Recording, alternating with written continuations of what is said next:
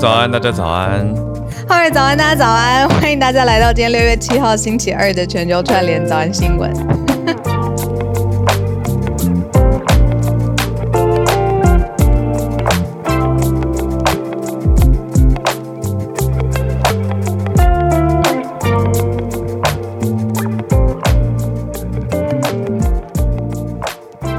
礼拜二了，六月七号，时间过好快。六月七号星期二，对，啊、辛苦了、啊。我们最近录了很多音。我们最近呃，昨天其实在，在在、嗯、呃，应该说合作方的频道，对，对，对，对，已经有一些听友去去听了。呃，是什么呢？就是有一个频道叫做 Podcast 节目，叫做“最近工作还好吗？”嗯、呃，我我我其实蛮对职场类的很很有名的节目。那、呃主持人是 Grace，他们是一个机构叫做 Between Goals，在做职场相关的咨询跟定位。但我的重点是我们的听友啊，我们的听友听到哭诶、我是没有想过做一个节目让大家伤心难过啦，是这个方向吗？哦，不是伤心，误会了，误会了。不是，不是，不是，不是这个方向。不是，是是感动吧？就听到我我，因为我们我们自己是当事人，我们在那个节目里面那一次的录音里面分享了一些平常合作的，嗯、呃。不知道你知不知道，我知不知道 的这种细节。对，不知道你知不知道，其实我知道的事。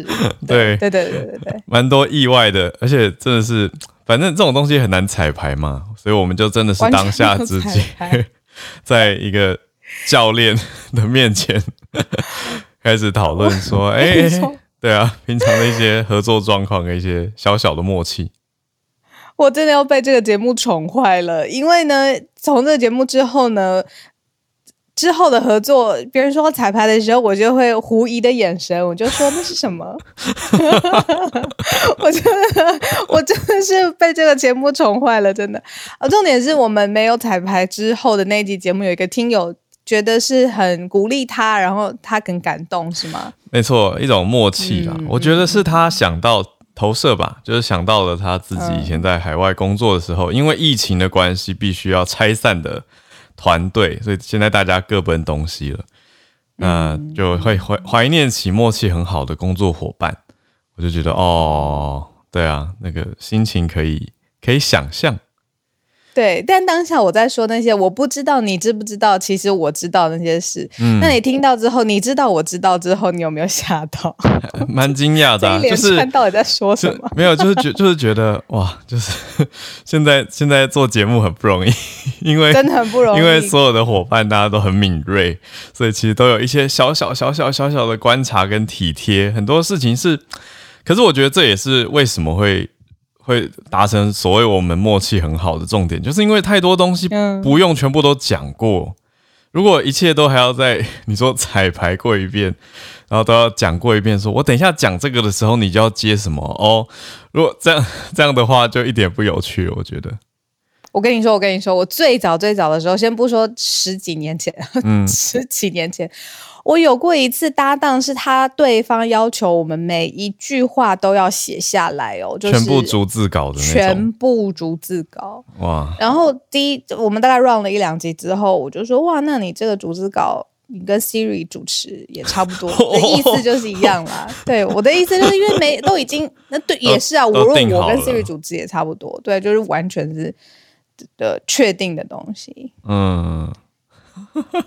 四年前有 Siri 吗？应该有，可能应该没有，刚开始吧。哎、欸，我看到听到哭的听友，就是有在聊天室哦，好，很棒，谢谢你跟我们分享，我觉得是一个很真情的分享。对，就是他，嗯、没错，谢谢支持。孔医师说，某些节目都会想蕊过。对啊，理解啦，理解。可是我觉得蕊过有分那种逐字的蕊过，跟大概流程的走过。就是比如说一些典礼式的啊，或颁奖那种，我就知道哦，他们很怕流程会出错。配配配合走位、灯光、音效，那个可以理解。我觉得医师的重点是他第二句，医师说我都不想理。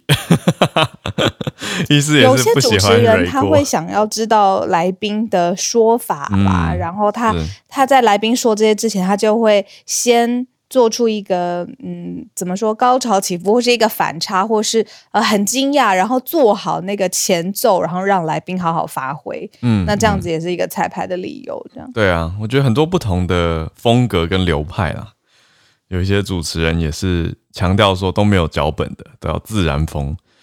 但我觉得就是很有趣，因为讲到 讲回这个，大家有兴趣去听我们那一集啊。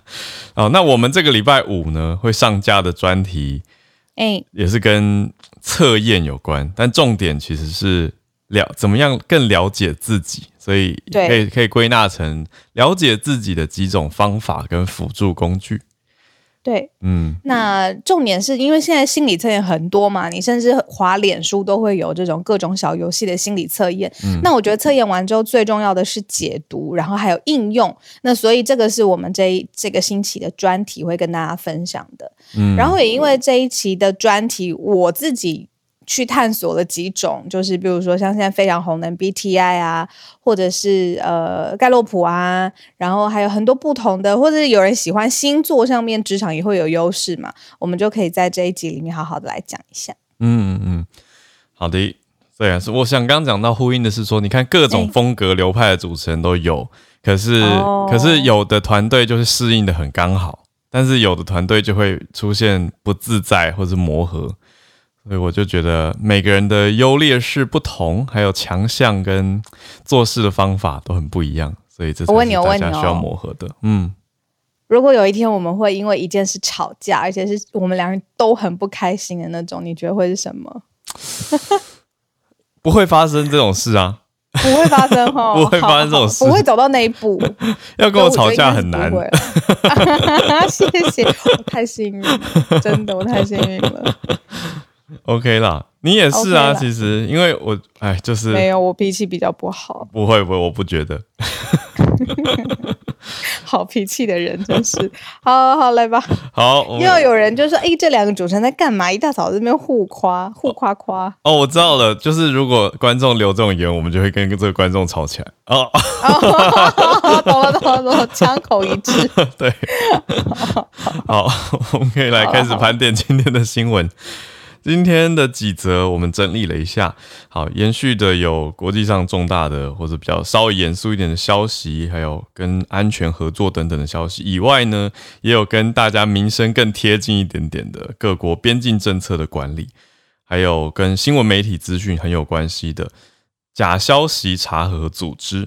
好，所以综合几题都来跟大家一题一题的盘点。我们第一题会先从英国的首相 Boris Johnson，他通过了不信任案的投票，他过关了，所以等于是保住了他的 administration，他的呃执政团队嘛。但是呢，通过经过不信任案之后，大家的观感跟想法会不会有一些改变呢？我们待会来整理一下。也可以看到这种，因为不信任案的意思就是内阁大家提出来说，哎，我们不信任这个首相，所以要等于投票说，看看要不要把这个首相团队给换掉的意思嘛。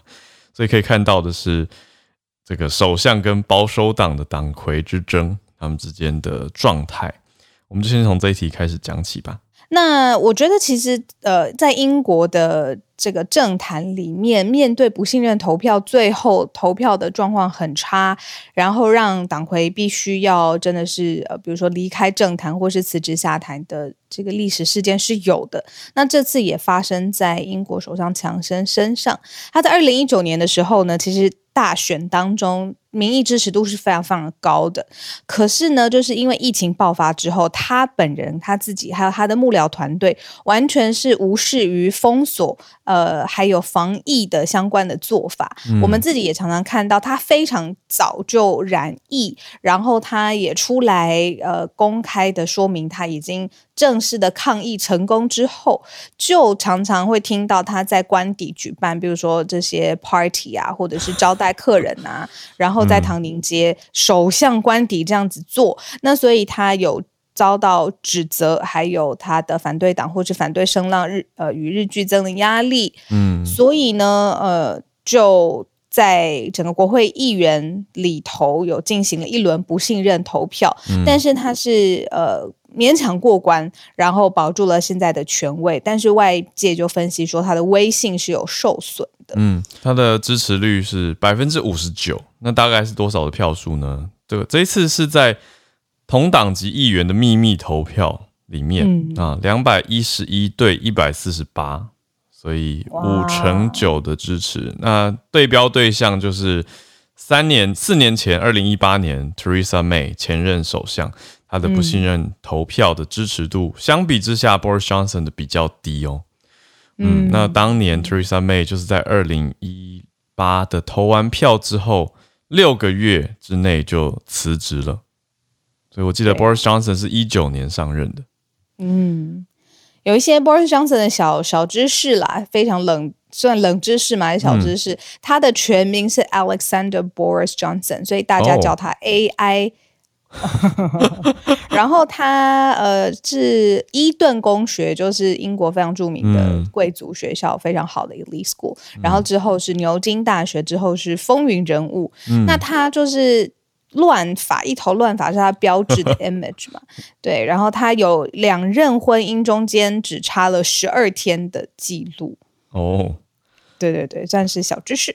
嗯，所以这一次等于投了通过了啦。那、哦、支持率是百分之五十九，所以大家的反应是如何呢？有一些是比较支持的声音，比如说内阁里面最快做出回应的是教育大臣，教育大臣他叫查哈威，嗯、他说他觉得这一场赢得很漂亮，可是要记得的是团结才可以达成目标。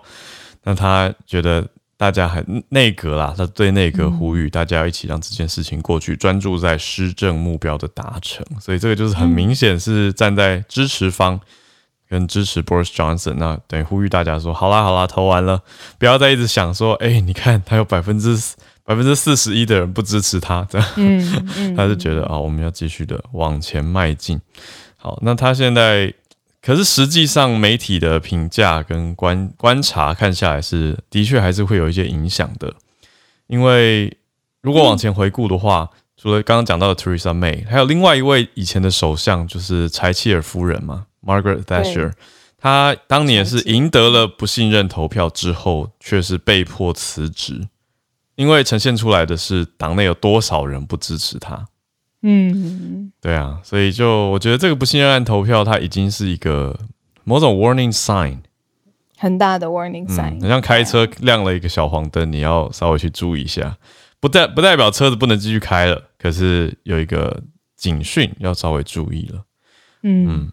好。那我们继续来看哦，我们看一下澳洲总理，新任澳洲总理 Albanese 呢，他拜会了印尼的总统，叫做科威。那这是他因为新上任之后第一次嘛。双边的外交访问，那所以有吸引到很多很多的目光。为什么选印尼呢？然后这个他们主要谈什么呢？那结果现在知道了，里面宣布要深化跟印尼的关系，尤其是在安全跟气候变迁。嗯，那新任总理范艾班尼是 Albanese，嗯，那他是呃这个东道主是佐科威，就是印尼的总统。嗯，然后他们两位有一起骑着竹子制。制成的这个自行车，啊、然后穿越了一个城市的行宫，就是总统的这个官邸这样子。嗯，那现在印尼是东南亚最大的经济体之一，那所以 Albanese 他就有强调，就是说跟东南亚最大经济体来来往是非常非常重要的，嗯、所以带了一个备受瞩目的商业代表团。嗯，然后也在呃会后有说，就是印尼渴望成为世界五大经济强。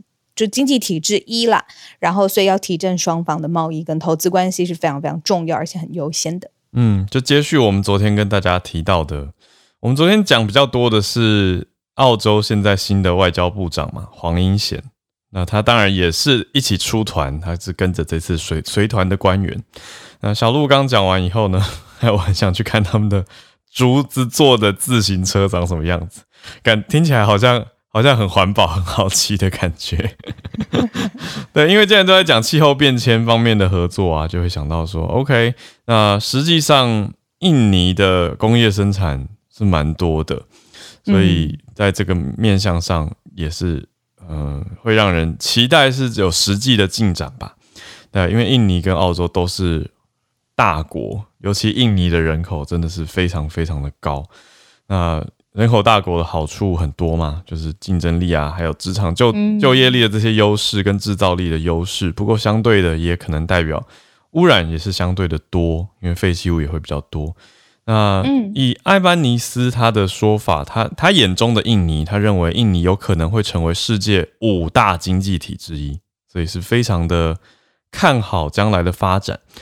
那以澳洲的角度是希望印尼可以振兴他们两国之间的贸易投资，嗯，所以虽然有提到绿色经济，还有刚刚讲到说气候变迁啦，可是他还是先首重在贸易跟投资方面。那至于绿色的议题等等呢，还是有提到，就是气候目标，两国是要一起来努力的。好，因为澳洲外交部呢即将要设立。呃，应该说，透过印尼这边的一些预算，在我澳洲外交部有设立了东南亚办公室，所以两边在继续努力达到近零碳排的目标上，然后希望让地区的洁净能源有更多、更可靠。那计划里面有提到绿色啊，还有一个高科技首都叫做努山塔拉，嗯，Nusantara，好，是要在澳洲这边努力实现的。我我最近看到，不是说最近那一一两年来吧，就是看到很多呃印尼当地的建筑，或是有时候我觉得是拜 IG 之赐，诶，就是可以看到很多各个地方城市的分享。我觉得这个城市真的进步蛮快的，嗯，就。是或者是我原来的印象还蛮旧，停在很早之前，因为现在我看到很多甚至可以说是豪奢的呃生活方式也在印尼，比如说雅加达要出现这样子。对啊，嗯，哦，我刚刚讲错了，努山塔拉是印尼，在印尼，Nusantara，而且是预计本来是设计到要要取代雅加达的。哦，OK OK，嗯，那现在建设过程在今年七月即将展开，下个月开始，那、嗯、要盖一个新首都，预计在二零二四年落成，所以到时候的 Jakarta 首都可能会移成这个 Nusantara，照计划走的话。嗯对，那小鹿刚讲的这些豪奢城呢，会不会也移到努山塔拉？还是说绿色豪奢城？那也是不错啊。嗯，更新、更平衡，嗯、对啊，也很好。对啊、嗯，所以就一起来看看。第三题，我们跟大家一起分享的是，其实早安新闻也很花很长的时间一直在关注的一个角度，就是假新闻了。嗯，以前我们想象说战争会需要就是船坚炮利嘛，嗯、那这次呃乌克兰被入侵之后，大家关心到。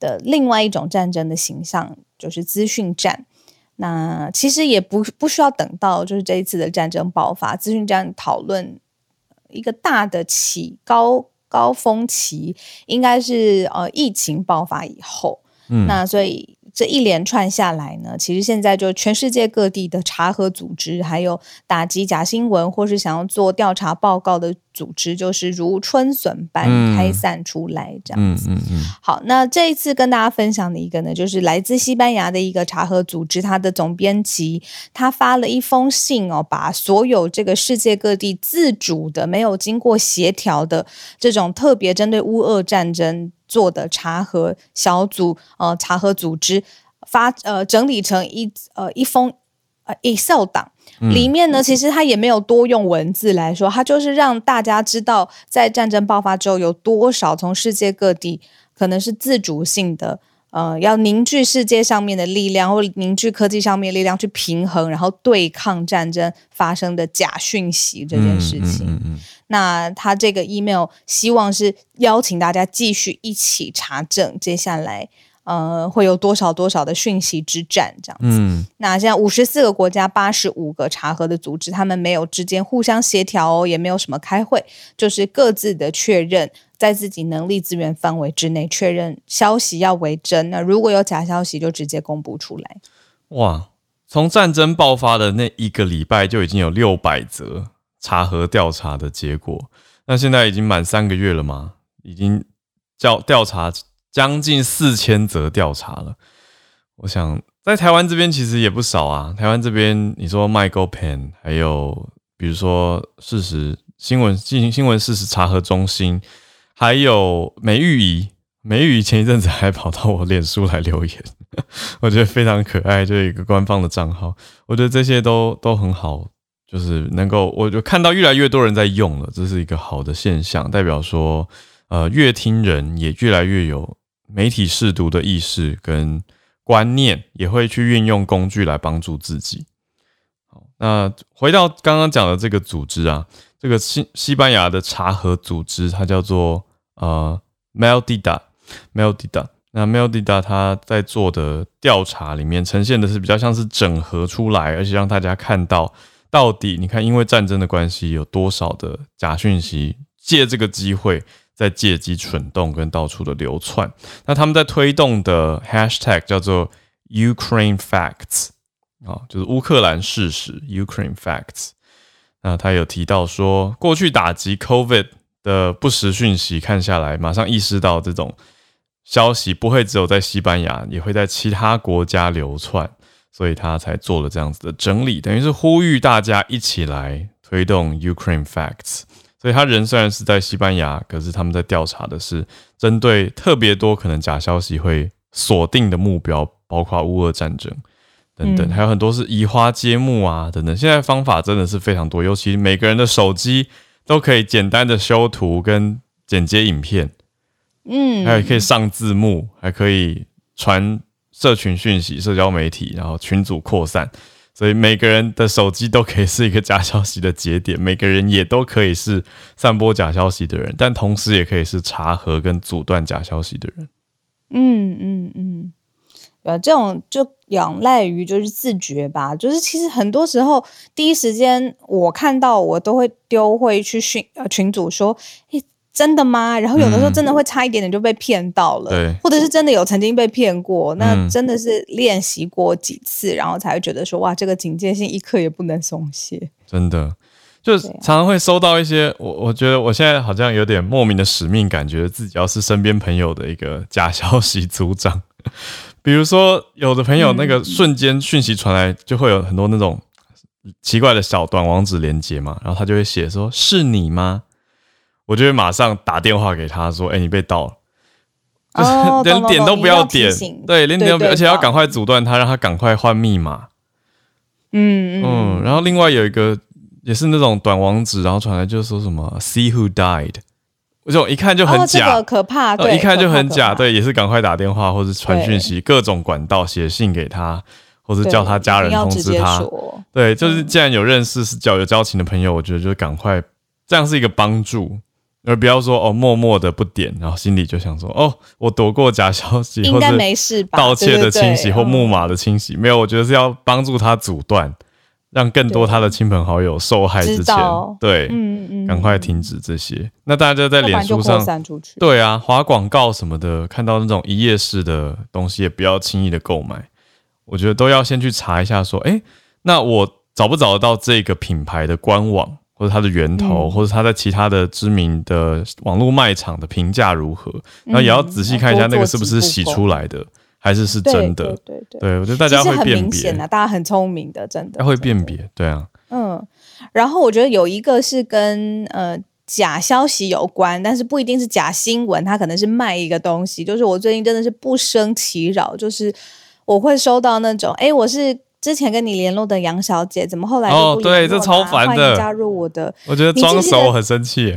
在纽约有一个蛮帅的男生，他爆红起来，就是他到处会在一个地方举一个牌子，我知道。然后是纸箱上面他会写一句，就是你看了就觉得会心一笑，或者觉得哈哈大笑。嗯。然后他最近都举了一个 Spain，就是就是这些这些垃圾讯息，就是哦，就是。Ruin my life，对，他就直接这样子写、嗯、，spam、哦、ruin my life 这样子，然后我就觉得哇，真的是世界各地都有这种事，嗯，真的是，那个人我忘记他是什么什么，the the guy with a poster 还是什么之类的，反正他的 Instagram 账号就是没有名字，但就是举着牌子的那个人，有点好笑，对，他常常都会举一些很奇妙的，就是大家社群上在红什么，他就是会举举牌子来批判。会举一下，对对对，对，比如说什么，不要再贴关于自己别人不知道的 point，这感觉是他会他会贴的东西。什么，不要再把你 TikTok 的东西移到 Instagram 上之类的，就是大家的社群流行跟行为，他会反过来跟你说，没有人想看之类的。然后他会说，呃，需要呃，Sunday 跟 Monday 中间需要更多时间哦，就是这种对，很很心情表述小东西，没错。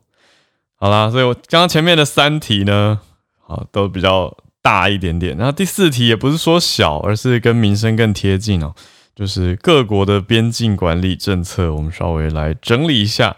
大家常常在想说，哎、什么时候可以出国？事实上，大家讲这句话的时候，也不是真的不能出国，对吧？是可以出去，可是对出国的担忧，还有说那回来之后会不会有一些限制啊，等等等。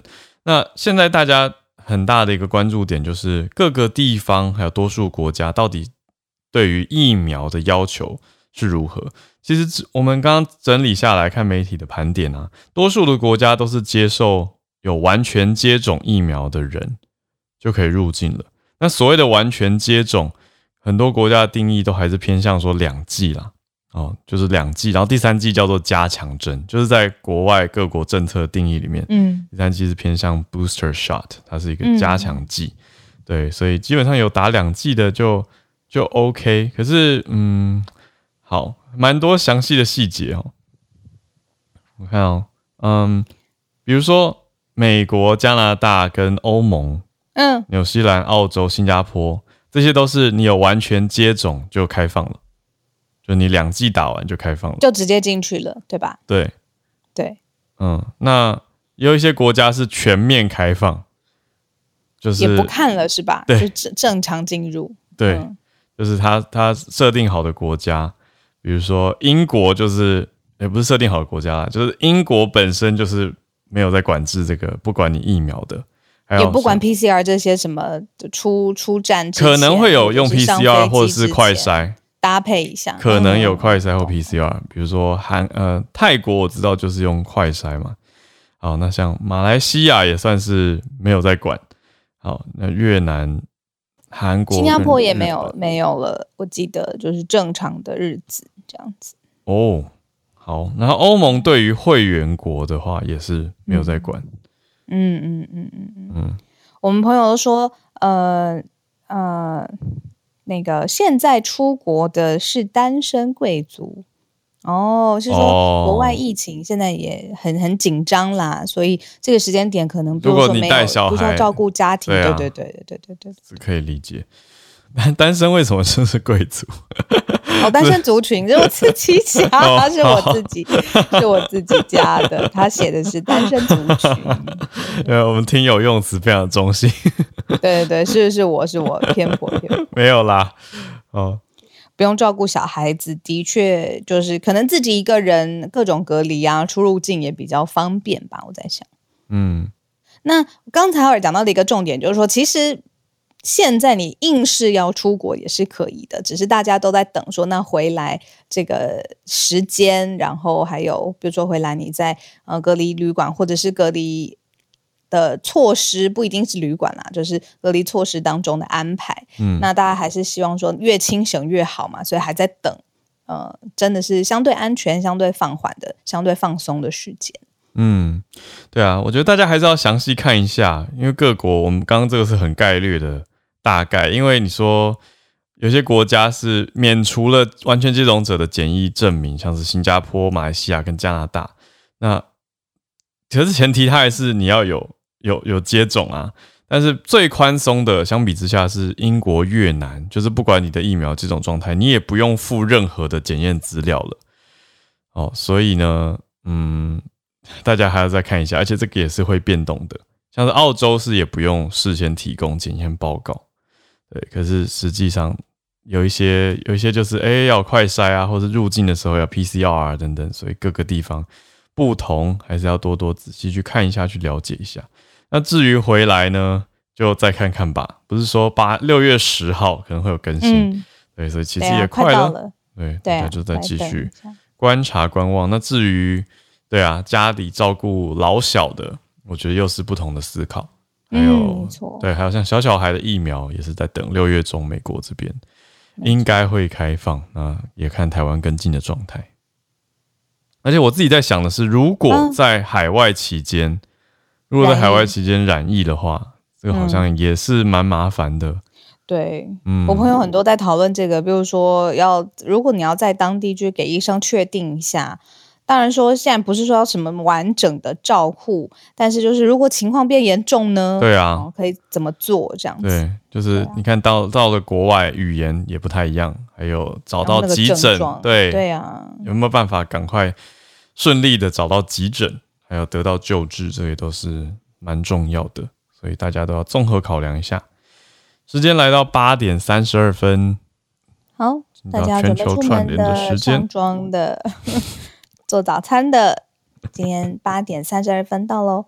邀请了芭比上来，芭比今天哦选的是跟颜色有关。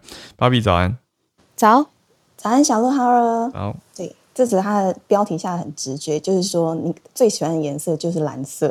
对，嗯，因为在一九九三年，呃，蜡笔制造商 Crayola 它做了一个就是比较不科学的民调啊，就是要。美国的儿童选出自己最喜欢的蜡笔颜色，嗯，结果第一名是三原色，就是标准蓝那个蓝色，哦，然后不同深浅的蓝色也都进入了前十名，而且、嗯、呃，在七年之后做了同样的民调，第一名就是还是屹立不摇，而且前十名又再新增了三种不同的蓝色，等于这个排行榜里面有八个都是蓝的，哇，对。但是这个结果其实，呃，很多行销色彩或是色彩心理学的研究专家，他们都不意外。嗯，而且最早在一九四一年的时候，就有很多调查显示，蓝色就是受到全世界的人喜欢，不分国籍或是年纪。嗯，可是这里也有提到说，喜欢的颜色有些是固定的，有些是会随着时间啊、个人经历。就是对特定颜色的联想偏好变，然后去改变的，嗯，不是我们的遗传基因来决定。比如说，小男生在五岁以前，他通常都会排斥粉红色，嗯，因为觉得那个就是女生的颜色。然后，就算到成年，应该也是很难很难找到可以大声说“我喜欢粉红色”的男生。对，那最早在一八零零年的时候，就是开始记录色彩的相关研究了，就是不管是。视觉或是心理层面的很多喜好的结果都是被蓝色统治。嗯，那很大因素其实是蓝色让我们联想的体验都是大自然的天空啊、海洋，就是非常舒畅积极的。另外也有关于就是喜欢其他颜色的心理分析，像是喜欢黄色的人，他就是比较乐观主义者啊，然后对生活或感情都很正面积极，也能够感染身边的人。有兴趣的朋友可以搜寻 BBC 放在 Future 专栏的报道，然后。呃，关于自己最喜欢的颜色的那个个性色彩分析，可以搜寻 Empower 的网站，了解更多细节。我待会会传送链接在 Raincheck。以上跟大家分享。哦，谢谢芭比。那芭比自己最喜欢什么颜色？可以跟大家分享一下。有被说中吗？是蓝色吗？不是哎、欸，我私心是黄色。黄色。对哦，对，黄色。然后这个我呃，我找一下那个网站跟大家分享。它这个。嗯他其实还讲的蛮细节的，就是我我传在 Raincheck 了，然后这个大家如果要选出自己的颜色，就是喜欢的颜色的话，你要非常直觉哦，你不可以先想说哦白色很纯洁，所以我喜欢白色或者哦先入为主，嗯，对对对，就是完全直觉去想一个颜色之后，所以各位男性如果测出来就是粉红色，也要大方接受，没有关系，OK 的。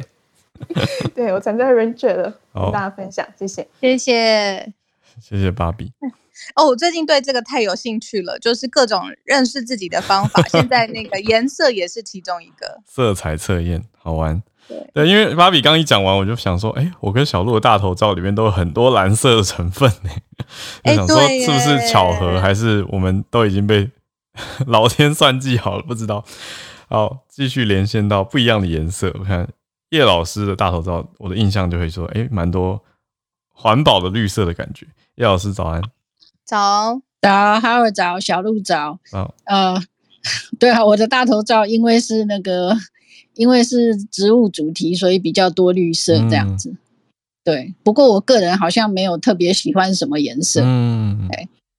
那今天要跟大家分享的是一个，就是呃，在那个玻利维亚哈，玻利维亚的学，玻利维亚的大学哈，竟然是没有休业年限的。哎，就是他们，而且就是说，因为他们念这个，呃，他们读国立大学的话呢，那个读国立大学的话，每个月有这个，啊、呃，每个月有薪那个免费，而且呢还可以，就是医疗负担还比较便宜。嗯。然后如果参与管理学生事务的话呢，还有薪水可以领。哦，所以他们有的学生呢，就念很多年的大学。嗯，那他们这个就是说，最近又最近在玻利维亚又开始讨论这件事情呢，主要是因为玻利维亚的一所大学呢发生这个踩踏，就是在集会的时候发生踩踏事故，结果后来他们发现说呢，他们的学生会领袖。今年五十二岁，他已经念了三十三年的大学，哇！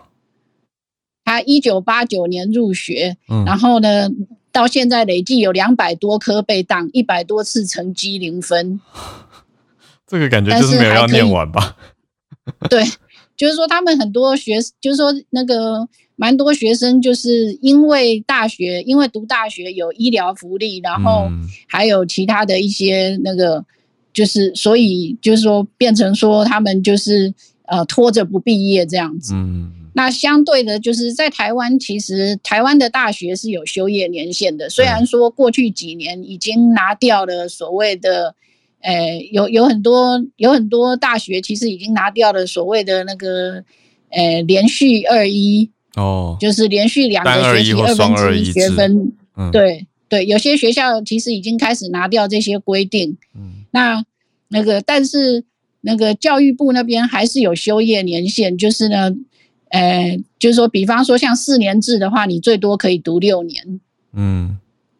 那如果是那个身心障碍的话，好像各个学校不太一样，因为我刚刚查了一下是，是如果是那个东华大学的规定，好像是呃，身心障碍的学生是。正常的修业年限加四年，也就是说比一般的学生还要再多两年。嗯，那我知道有些学校好像身心障碍的学生是没有特定修业年限的，但是我也没有看过有学生可以读几十年。对啊，对，嗯，对，那这个其实是蛮惊人的，就是那个玻利维亚的这个规定。因为事实上，玻利维亚全国总共有八万一千多名的大学生，其中有二十三 percent 已经读超过十一年，哦，然后六点七 percent 读超过二十年，嗯，然后有一千个人读了三十多年，那甚至于里面还有一百个人读了超过四十年，那这其实是蛮夸张的，就是等于说我们以前。我们以前在读大学的时候，常常会开玩笑说有所谓的职业学生，那这些真的是职业学生呢？对啊，而且以前讲到说什么大七、大八的学长姐就是很传奇了，现在是可以大四十，是不是？就觉得很不可思议，好神奇，真的是感觉到世界的神奇。谢谢叶老师这个消息，玻利维亚。好，谢谢。那我们继续来连线，连线到美国加州的 Charlotte，Charlotte 早安。Hello，小鹿早安，好日早安呀！Yeah, 我喜欢紫色，就是非常色彩心理学的测验呀。小时候喜欢蓝色，后来喜欢粉红色，加起来就是紫色。那其实刚好读了很多学校的这个嗯、um,，symbol color 都是紫色，所以喜欢紫色。Yeah，都是紫色。是呀，今天要跟大家分享是那个弗洛伊德。的这个事件其实两周年了，觉得时光飞逝，这样两年了，好快。对啊，很难想象，就是是二零二零年的五月二十五号，嗯呀。那刚好在今天就有两个案子跟这个呃弗洛伊德事件都有一点相关，那我想说就来分享一下。那一个是呃，大家知道弗洛伊德事件其实有四个警官被起诉。那平常大家最常就是像先前可能去年分享过的这个。Derek Chauvin 肖文，他其实是那个主要压脖子的那个那个警官，他是被判啊二十二年半的徒刑。那他是就是嗯二级谋杀，二级谋杀就是说他不是他不是蓄意或是事先预谋的，就是但是他当场是就是谋杀成立。另外三名警官都分别被起诉。那今天。啊、呃，有一个最新的新闻，就是我们这边是 Monday 星期一，嗯，法官做成了一个决定，说要 delay 两个，其中两个啊、呃，包含一个看起来很像亚裔的啊、呃，两个两名警官前警官的这个啊、呃、诉讼，嗯，那一个是呃 Alexander Kwong，然后一个是 Two 到，我不确定，就就是看起来就是有一个是看起来就很像亚洲人，但我不太确定他是哪一个什么裔的。嗯，嗯那这两个这这这两个这个案子为什么被 delay 呢？其实是因为呃，这个法官做成的决定说，上个月另外一名警警官非肖文的另外一个警官已经直接哦，他就是可能 maybe 有认罪协商什么的，他已经同意说啊、嗯，他有所谓帮助犯。啊，造成这个过失杀人，所以这个案子已经啊已经决定了。然后呃，另外一个这个联邦的这个所谓的陪审团也认为这三名法三名啊前警官确实都有违反啊弗洛伊德的 civil rights，就是他的呀他的这个也都是对对。嗯，那这两个案子造成现在这个在呃 Minneapolis 的法官觉得说。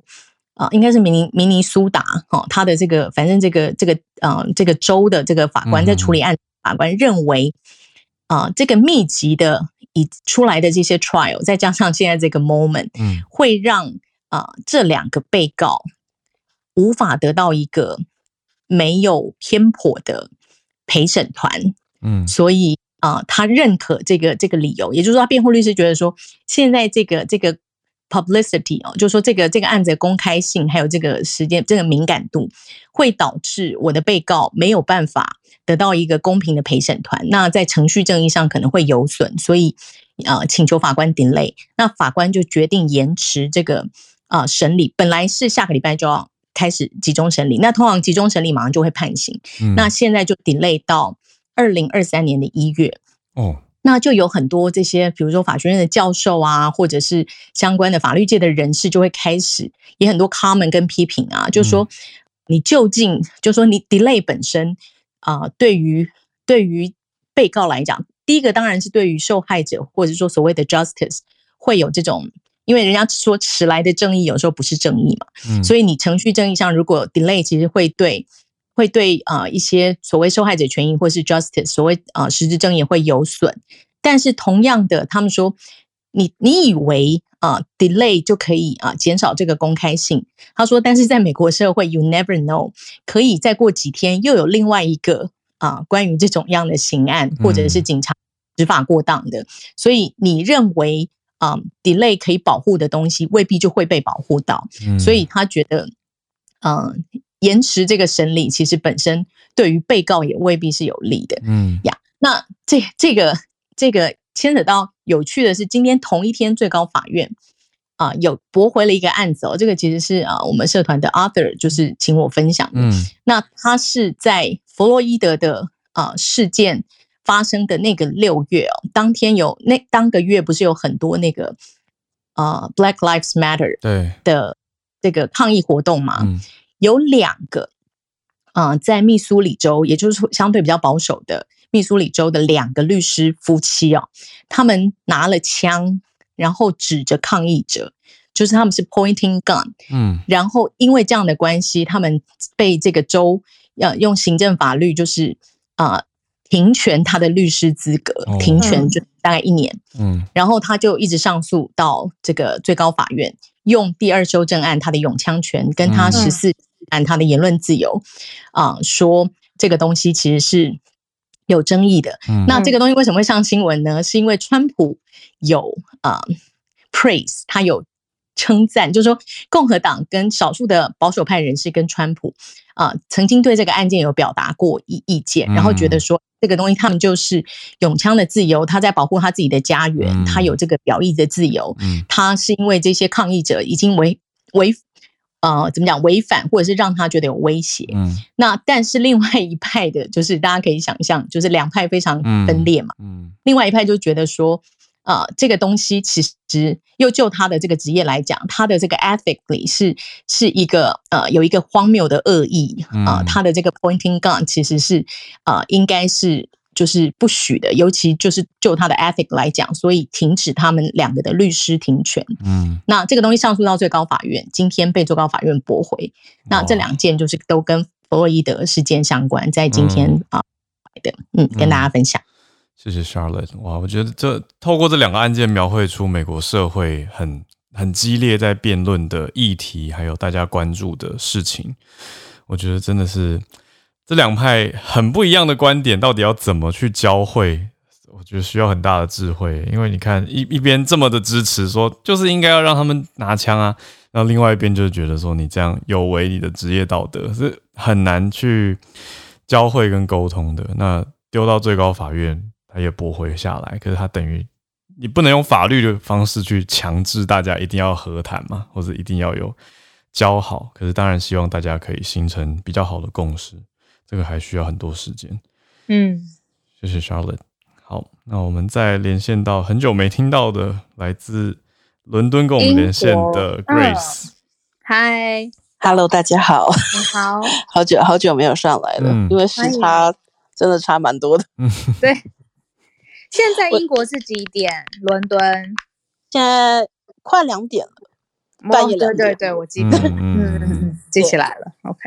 对，谢谢你上来。呃、嗯，不会不会，因为刚好今天有讲到那个边境，那刚好最近这几天发生的一些事情，我觉得是有点相关。嗯，呃，或许就是就是台湾可能可以也思考一下，会不会搞不好会发生类似的事情。嗯，就是自从英国就是完全性的开放，就我我还我刚刚还上了一下 Home Office 网站，就是 Double Check。嗯，就是其实现在完全开放，不需要 PCR，你也不需要快筛。嗯，就是可以自由进。英国你也不用隔离，嗯、那因为这个原因，它其实三月的时候就已经开放了嘛，所以四月的时候复活节的时候，就是因为有大批的英国人出去度假，然后导致于就是地勤的人员根本就是来不及反应，而且因为两年大家都没有出国，所以其实还有护照就是过期，然后所以一一大批的人去换护照，结果都没有及时拿到，然后再加上。呃，复活节的时候，大批的旅客突然间出现在机场，然后机场的地勤人员还有就是安检方面都没有办法配合，所以那时候四月复活节的时候，已经大概有也有也有应该有上百的班机被取消。嗯，然后昨天因为呃上礼拜是那个女王就是就职七十，应该就位七十年嘛。嗯，那那个英国有四天的连假。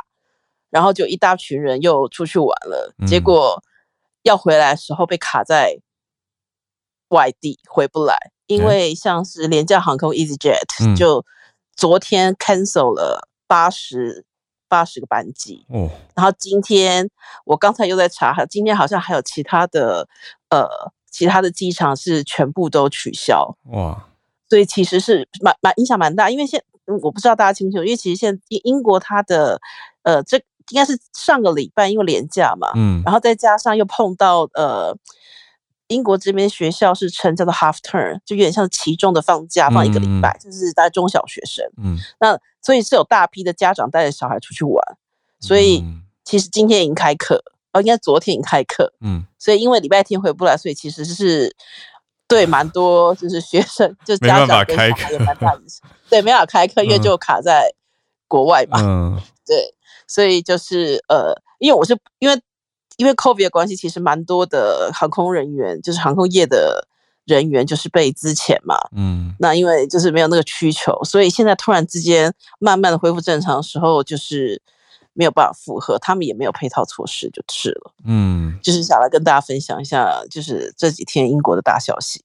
对啊，就是其实，在接下来几个月，台湾应该也是要有预备的状态。就是航空业跟机场这边，谢谢 Grace。对，嗯嗯，那呃，还有再补充一下，就是为什么、嗯、为什么地勤那么？因为我我要分享这篇文章，它上面其实有写说，为什么地勤人员那么难，就是递补，因为其实还需要身，就是可能要身家调查，去做一些安安全检查，你才可以在机场工作。嗯，所以就是不是说你一般的哦，你好像可以立刻就职之类的，嗯、所以他有稍微解释了一下。就是地勤人员的身份那样子，不是不是像一般的工作那么的容易容易取得这样子。嗯嗯嗯嗯，好，谢谢。嗯，谢谢 Grace。我刚才想快速想的是说，哦，对啊，我想说，哎，地勤又不是移民署，可是地勤会牵涉到的是放哪些东西上飞机，就是那个安检跟安检的行李还有检行李检查有关系，所以也是当然需要一些谨慎的了解。谢谢 Grace，好，再来连线到科技特派。是的，James。我以为 James 要来说 WWDC，但是讲的是现在的 Crypto Winter。嗯，对的对的，呃，小路早，好，我早，没有错啊。今天暂时先先讲啊这个 Coinbase 新闻吧。对，然后下次再跟大家分享 WWDC。嗯，就是说，嗯。记得小路好像我就是在几个礼拜前有提过相当有名的新创基金嘛，就是 Y Combinator，嗯，啊 YC，嗯，他们他们提醒他们旗下投资的公司可能要开始拉紧裤带了，因为就是资金方面可能因为在现在市场的背景下比较难取得嘛，然后就要谨慎使用现在有的基金啊资金，然后来延长自己的 runway，对，然后在这个经济背景下啊，这个虚拟货币。平台吧的独角兽的新创公司叫 Coinbase 啊、呃，相当有名在币圈里面。然后他们宣布要在六月号的时候停止，就是招收新的员工。嗯，然后这方面不是很 surprising。然后比较让人惊讶的是，他们不只是停止就是 hiring，可是还收回了他们已经接受的一些 offer。哦，对，哇，对，在这方面是。非常就是在美国上，美国的呃人资市场上上来说是非常就是不 professional 的一个一个行为，对啊，可能会就是很没有诚信的，等于是说我已经 offer 给你了，然后你可能也接受了，可是他说，哎，我们现在要收回，就是抱歉，这个 offer 现在没了。对，然后在这个 LinkedIn 上面还有人就是说，可能有学生啊，然后收了 offer，然后已经准备好要要去了，嗯，然后现在可能有一些签证的问题，因为就是学生转工作签证的话，啊、呃，就是有时间限制嘛，嗯，所以现在他就是啊、呃，这个这个人可能就是非常急，需要找新的工作这样子，嗯，对，然后反正就是说，嗯，Coinbase 原本的计划啦，就是在今年其实是要招收差不多两千个新的员工的，因为。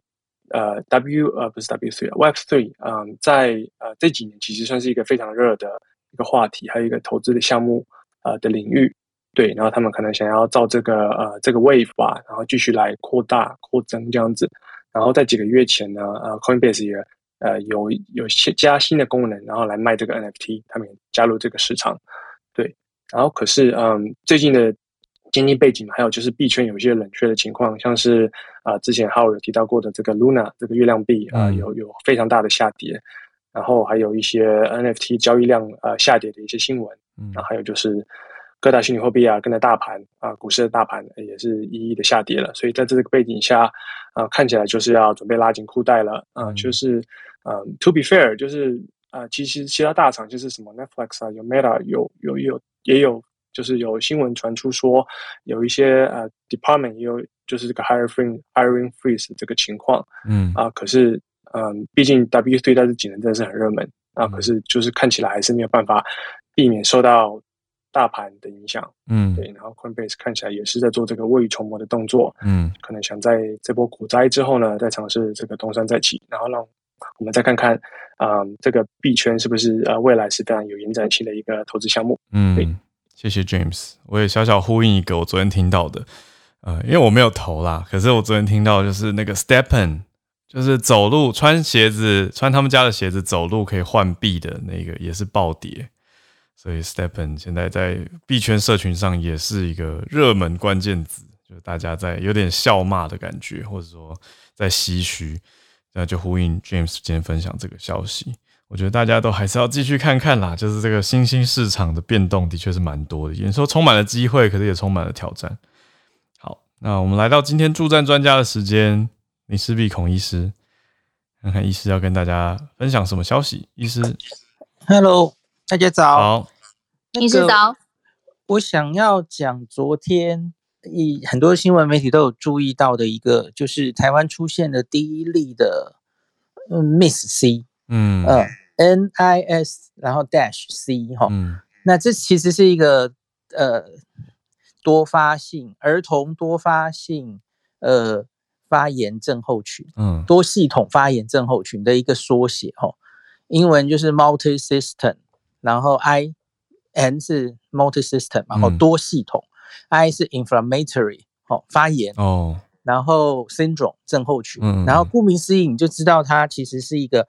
表现可能很多样，因为它会影响到很多器官、很多系统哦。嗯、那这个要提醒的是，它最好发的是在小学生的年龄，嗯、大概六到十二岁。哦、那它既然名为儿童，其实儿童儿科的范围就是十九岁以下哦，零到十九岁其实都有机会发病的哦。嗯、那可是就是儿童六到十二岁，就是我们最近正在打疫苗的这群人是最常见的哦。嗯、那它是一个应该算稀有哦，因为就说美国好了，大家知道美国这两年已经非常多人感染哦，美国应该是只抓这个。呃，儿童的话，就是十九、十八岁以下确诊人数啊，大概是一千三百万哦。这两年来，嗯，那他 Miss C 这个五月三十一号为止，总共确诊是八千五百例哦，八千五百二十五例。嗯、那其中大概有一 percent 左右致命，它它是可以致命的哦。嗯、那这样。发生率啊，假如当然美国分母可能也有问题啦哈，可是大家参考一下，嗯，美国这样发生率大概是万分之六点四，嗯，好，这是所有的病毒这两年来掺在一起哦，那可是我先把最重要的结论讲在前面，第一个，台湾的我们大概不需要太担心台湾发生蛮多或蛮严重的 MIS-C，怎么说呢？有三个理由哈，第一个，这两年多来。我们观察到 Miss C 跟人种有关，哦，是欧洲人、欧美人的人种比较容易发生，嗯，因为大家知道，呃，欧美国外也很多华人嘛，哦，嗯，那可是华人 的人种就是发生率比较低，低很多，哦，这跟我们另外一个熟知的，跟他表现有点像的，家长大概都听过的，哦，川崎氏症 （Kawasaki disease），嗯，是完全不一样的年龄跟种族的。表现哈，呃，川崎氏症是一个东方人，东方小朋友哈，嗯，五岁以下，特别是两三岁，五岁以下发生的一个很特别的疾病哦，嗯，那跟他表现非常像哦，他也是多系统，然后会会发高烧，高烧不退哈，然后身子可能身体可能会出疹子，呃，表现十分类似哦，那也会有很著名的草莓舌哦，那就是舌头伸出来好像。那个红到很像草莓这样，嗯、然后嘴唇、四肢可能会肿胀，这这些表现，Miss C 跟 Kawasaki 很像，可是它的种族跟年龄完全不一样哦。嗯，好，这个是第一个大家不用太担心的理由。第二个是不同的变种病毒看起来发生率有差哦。那美国有一个长期在追踪 Miss C 那个通报。我刚说的那个八千多例那个网站哦，我我今天早上 podcast 已经上传，大家有兴趣可以去看，我有把那些网页都附上去哦。那它就有规则的，就是一直在 monitor 美国通报 Miss C 的状况哦。那你可以看到一个很有趣的现象，MIS-C 在美国发生最高的高峰就是在 Delta 的那个时候，嗯，Delta 之后，那这个病是发生在感染之后哦。六个六周之内都有机会发生，最长是发生在两到六周之内，它需要一点时间生成抗体哈，嗯，通常不会马上发生。所以昨天的新闻其实台湾出现了第一例，它是它在四月的一次，呃，一个十岁的小孩吧，对，那个四月一次轻症感染，他那次其实感染两天就好了，嗯，可是他后来一个月后就是四周嘛，嗯，一个月后发烧起疹子。哦，然后血压有点不稳，就送到台大的加护病房哦。嗯，它是在感染之后发生的，所以其实就是六周之内，前面有确诊，甚至回溯哈，美国有一些确诊是他根本没有发现自己感染，他前面就只是很轻很轻的症状，也没有去诊断出来。嗯，所以美国其实这个定义上，他是说不一定真的要确诊后哦，你假如回头想哦，这个六周之内，嗯，你有接触到确诊者过。嗯，哦，会有疑似一点点症状，即使当时你没有确诊，这个临床医师也要很怀疑会不会是 Miss C 这样子哈。嗯嗯、好，然后我刚刚讲到了第几个？第二个，第二个原因是 Omicron 的时代，MIS-C 的几率大幅下降了哈。嗯，我们不是很确定为什么，它可能是因为病毒本身特性的关系。嗯，那也有可能是因为美国的小朋友很多都。不是打过疫苗哦，美国打疫苗几率没有那么高。嗯，呃，很多都自然感染过了，所以他在得到奥密克戎的时候，也许就不容易产生 MIS-C 了。哦，这个我昨天跟黄聪林讨论了蛮久了。嗯，呃，不是很确定什么原因，可是之前暴露过疫苗或是之前的变种病毒，大概都可以让 MIS-C 的几率降低哈。嗯，那可是当然不排除 Omicron 本身引发的 MIS-C 也比较低了哦。嗯，好，那最后一个理由就是那个打疫苗是有用的哈。嗯，美国那边已经在青少年或儿童都是大量有部分了哈，没没有打得非常高，就是有施打辉瑞儿童疫苗，因此他们有大数据哈，已经有显示出打了两剂。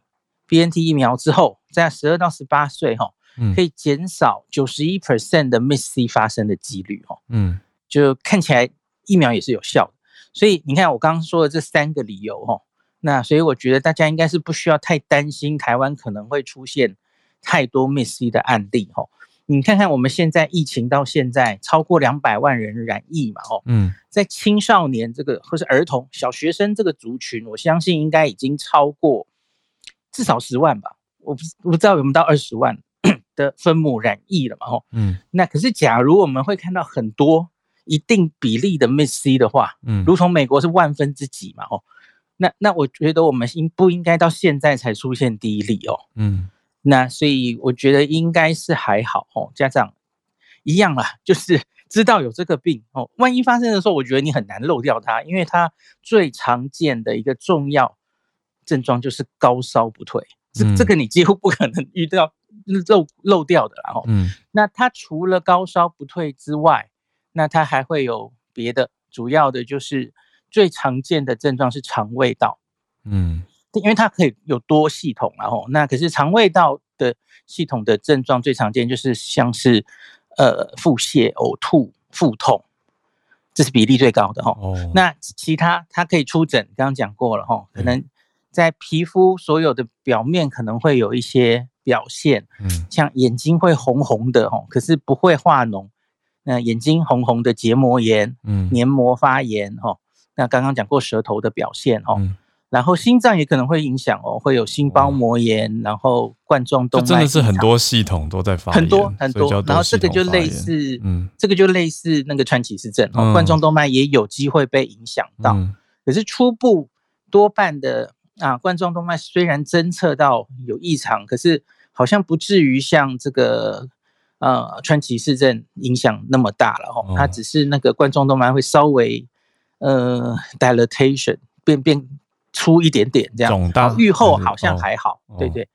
那其他当然还有什么血压也会不稳啊，凝血功能会不对啊，嗯、等等的哈，很非常多系统都可能会影响到哈。嗯，那特别是发烧。超过三天，那其实六到十二岁发烧超过三天，你一定会带来看医生的啦哦。嗯，所以应该是不太会漏掉这个病哦。嗯，那就是提醒家长注意一下，也不用太恐慌了哈。我相信黄聪林昨天犹豫了半天，他有跟我讨论过哦，他就说他最后还是很保守的，嗯，说他预估在台湾最快最快最坏的估计，最坏的状况大概最高也大概就是万分之一的几率。哦，他这个是参考了别国的数字，然后 modify 一下。嗯，可是我觉得实际上应该会远低于这个数字才对。然后，嗯，那个万分之一就是我们最近观察到儿童脑炎重症，嗯，哦，发生大概是万分之一。我相信我们应该会低于这个数字了，因为你看儿童脑炎现在都几例了。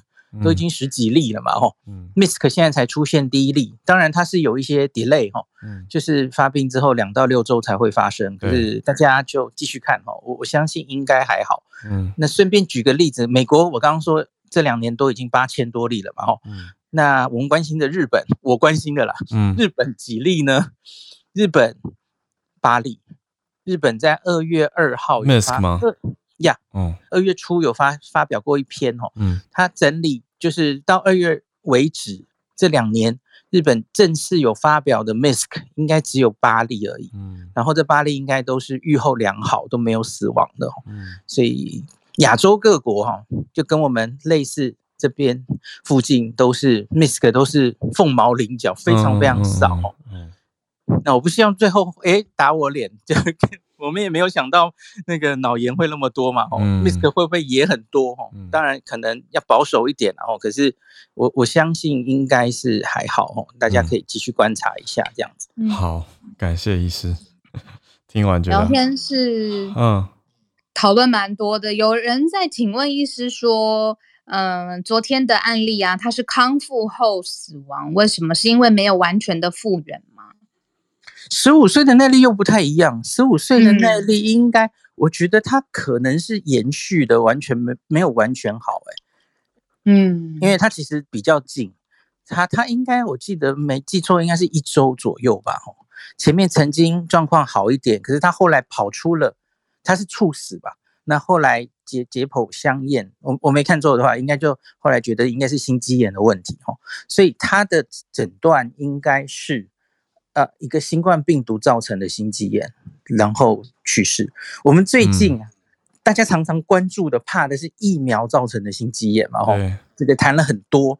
可是其实很多人忽视掉的一件事情是，新冠病毒本身会造成心肌炎，而且它造成心肌炎的那个几率还有严重程度，都远比疫苗造成的心肌炎严重。哦，那我觉得其实机制也是这样，因为疫苗就是有那个。棘蛋白嘛，哦，它就棘蛋白打进去身体，让我们产生抗体，哦，对。那同样都有棘蛋白，我相信棘蛋白跟这个心肌炎就是它的致病机转了，哦。那所以你想想看，一个自然感染跟你打疫苗，你暴露到的棘蛋白量是哪一个高？自然感染啊，当然是自然感染，哦，特别是自然感染，假如重症的话，嗯，那那大量病毒在你身体里繁殖，哦，那所以当然这个是。真的产生心肌炎的几率跟它的严重度是严重哦。嗯，病毒本身造成的心肌炎本来就是一个临床上非常难处理，很常常非常速度恶化非常快，我们很怕看到这样的病哦。嗯，那可是反过来，那打疫苗引起的心肌炎几乎都是非常。很快就恢复，即使会影响到心肌的收缩功能或是心律不整，通常都是几天内就会很快恢复的。嗯，这可以跟大家补充一下。嗯，刚刚这位这个案例十五岁，他是五月二十号发烧，二十二号才检阳，那之后就七天嘛，对啊，在家居家照护，然后再隔天五月三十号去学校的时候就昏倒。嗯，就送医途中就没有生命迹象了。嗯，那最后死因验出来是病毒性的心肌炎合并急性肺水肿，还有心因性的休克，还有 COVID 的感染也还在。对，对，所以它蛮近，它是一个礼拜内整个事情吧。嗯嗯，哎，真是感叹。嗯，谢谢医师的解析，还有让大家。比较知道可以看清楚说，说哦，就是不是心肌炎都一样，而是病毒性的心肌炎跟疫苗造成的心肌炎，这个是很大的落差。嗯嗯嗯。好，感谢医师。好，今天九点十分，谢谢芭比、叶老师、Charlotte、Grace 跟 James，然后谢谢医师分享。嗯，谢谢大家。那我们今天的串联就到这边告一个段落，明天早上八点继续跟大家串联在一起。来跟大家预告，礼拜五会播放专题。那礼拜五早上应该应该会跟大家一起 live 首播吧？嗯嗯，好，那我们就明天先继续串联啦，大家拜拜，拜拜。